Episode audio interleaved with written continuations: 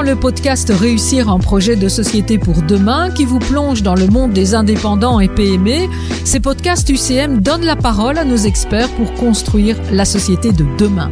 Moi, c'est Isabelle, journaliste chez UCM et j'accueille aujourd'hui Sylvia Doga, experte dans les matières de transition économique et environnementale.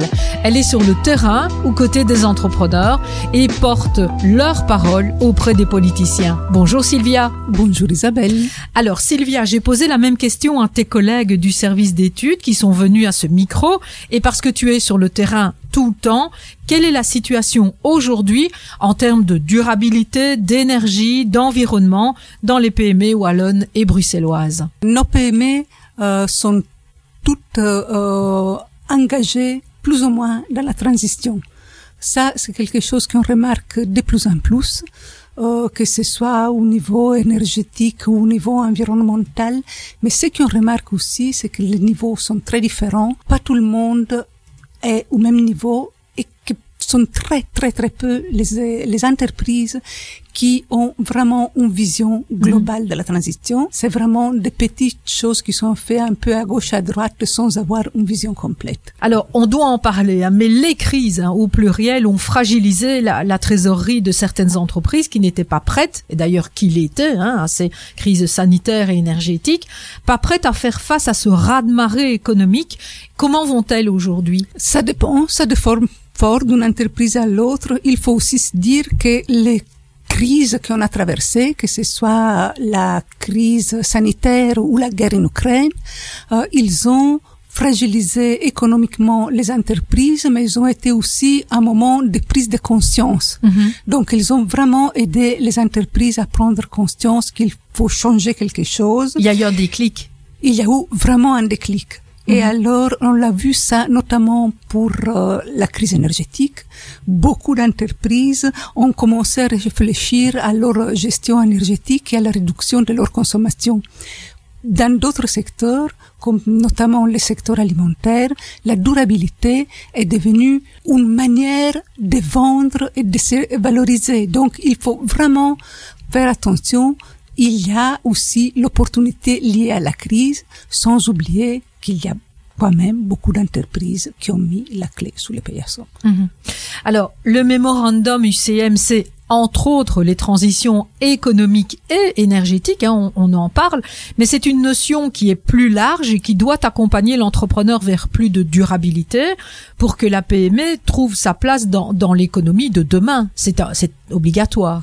Ah, c'est obligatoire, tu as tout à fait raison. D'autant plus que d'ici trois ans, euh, les euh, nouvelles normatives européennes amèneront en, en, en Belgique environ 2800 entreprises, grosses entreprises, mm -hmm. à, à avoir l'obligation d'un reporting non financier. Celle-ci pour établir leur rapport non financier, ils vont se retourner vers leurs fournisseurs mm -hmm. afin d'évaluer les niveaux de durabilité de leurs fournisseurs. Alors, est-ce qu'on va demander aux PME la même chose qu'aux grandes structures? Non, heureusement pas. Aucun cadre légal est prévu à court terme pour les petites structures.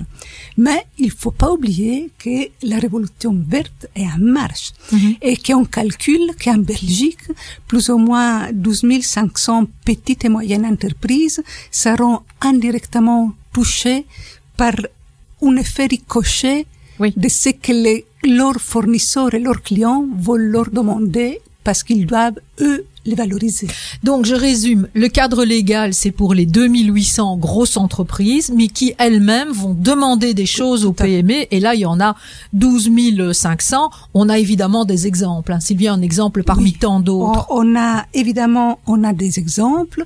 Euh, notamment, Carrefour a annoncé que ses principaux fournisseurs devront répondre à un questionnaire de durabilité très détaillé pour pouvoir continuer à travailler avec Carrefour. Ah oui, c'est on, on, on, répond, on est d'accord ou alors on arrête. Ah oui, mais il y a aussi les effets euh, ruissellement non officiels. Donc je vois bien, par exemple, un petit euh, euh, logisticien qui travaille pour euh, L'Oréal, mm -hmm. qui pourra plus utiliser ses camions de classe 4 parce que L'Oréal lui demandera euh, d'avoir des camions minimum classe 6. Ok, donc ça c'est vraiment du concret, c'est du terrain. Sylvia, on le comprend euh, aisément, la PME n'a pas les mêmes outils en main, ni les mêmes obligations, on vient de le dire, hein, que les grosses entreprises, mais elle doit déjà entamer au minimum sa transition. Est-ce que ça se traduit par une nouvelle charge sur les épaules euh, des PME euh, ça peut être une charge sur les épaules des PME, ça on le sait très bien.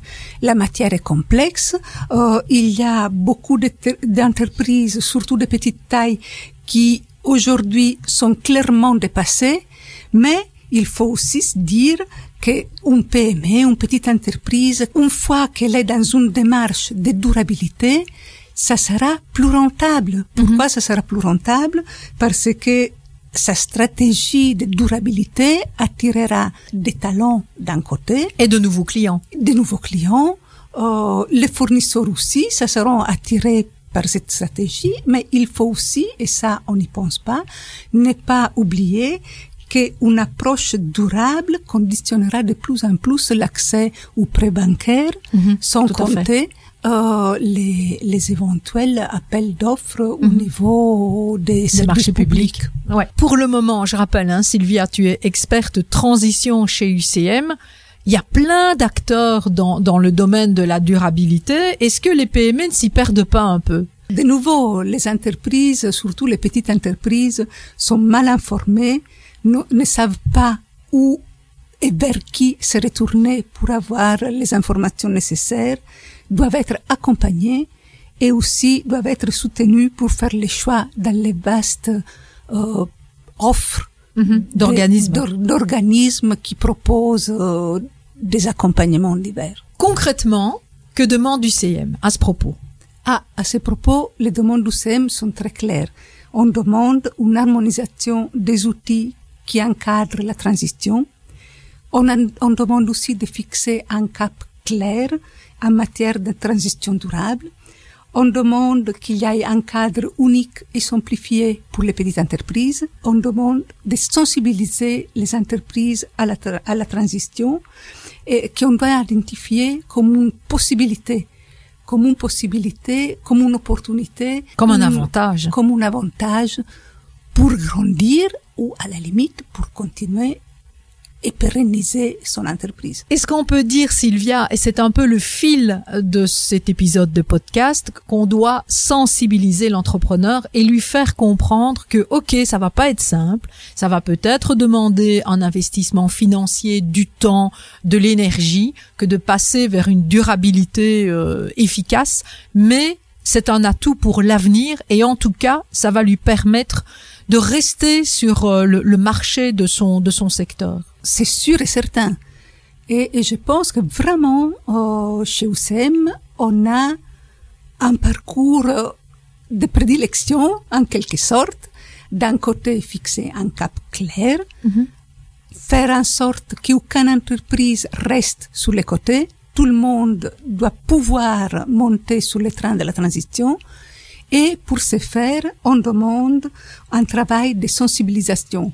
Ce travail de sensibilisation est un enjeu super important pour expliquer que la durabilité est nécessaire pour le business. On a parlé de sensibilisation, mais il faut aussi qu'on parle de sous parce que les sous c'est important. Comment UCM voit ces incitants financiers indispensables? Euh, Pour UCM, il n'y a pas que des incitants financiers. Les incitants doivent être de deux types, doivent être humains et financiers. Mm Humains via la sensibilisation, on l'a déjà dit, mais aussi via un parcours d'accompagnement euh, vraiment pensé pour les petites et moyennes entreprises. Le parcours d'accompagnement doit être vraiment focus sur les trois bases du développement durable, et donc que ce soit environnemental, social ou de gouvernance.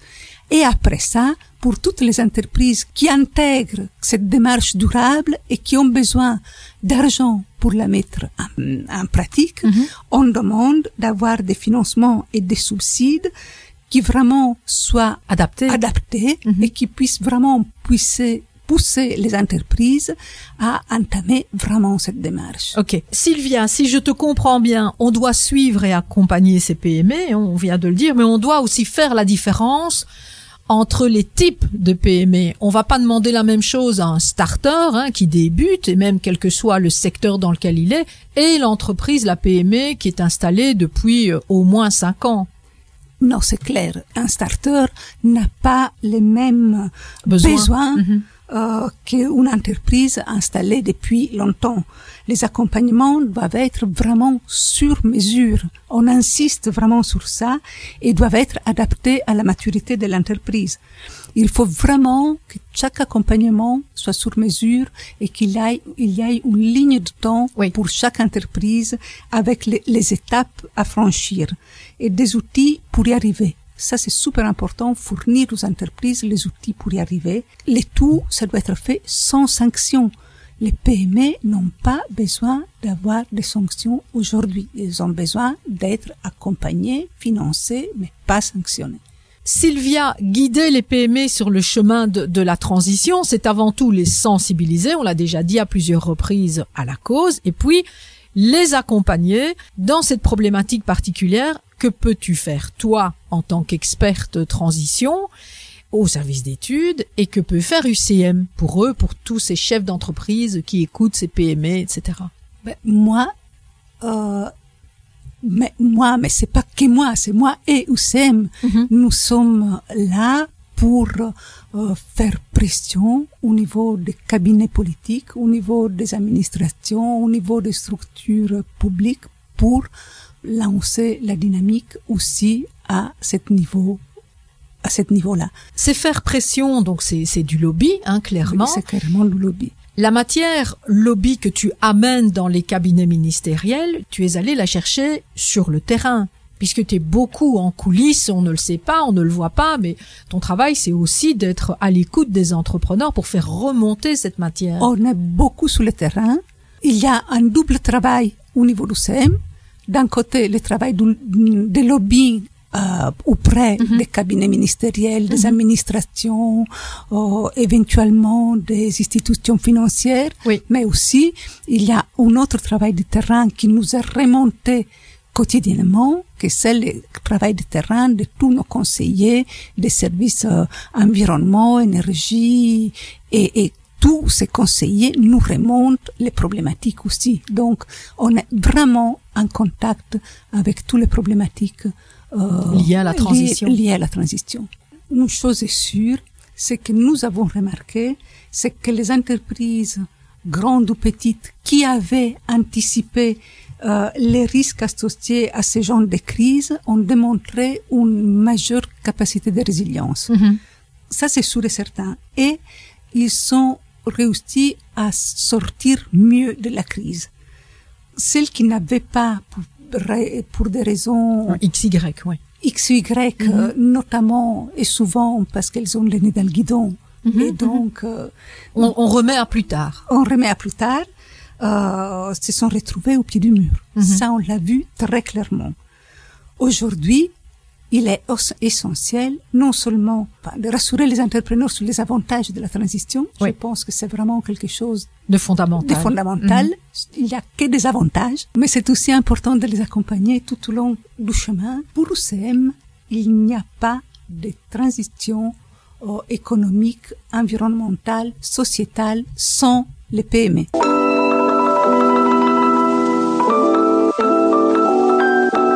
Merci Sylvia d'être venue porter la voix des indépendants et PME. Bravo pour ton engagement qui fait pencher la balance du côté des entrepreneurs. On te souhaite évidemment un vif succès dans toutes tes négociations. Et c'est déjà la fin de ce podcast Réussir en projet de société pour demain. On se retrouve dans un prochain épisode et d'ici là, n'hésitez pas à vous abonner sur votre plateforme préférée. À bientôt.